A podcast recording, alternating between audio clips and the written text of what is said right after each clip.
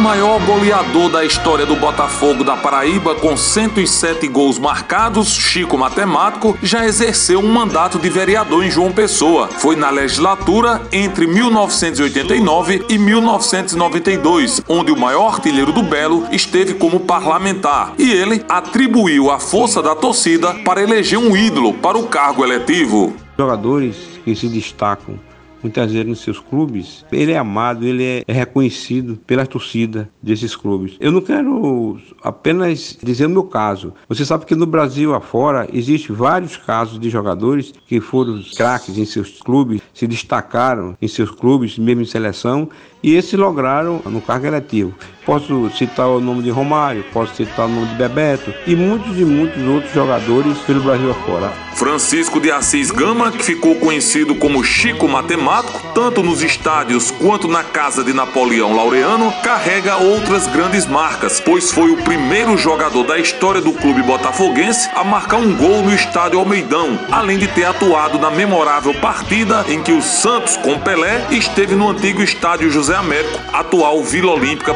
Paraíba em 1969. Apesar do sucesso nos gramados, ele encerrou a carreira em 1975 para estudar engenharia civil. Stefano Vanderlei para a Rádio Tabajara, uma emissora da EPC, empresa paraibana de comunicação.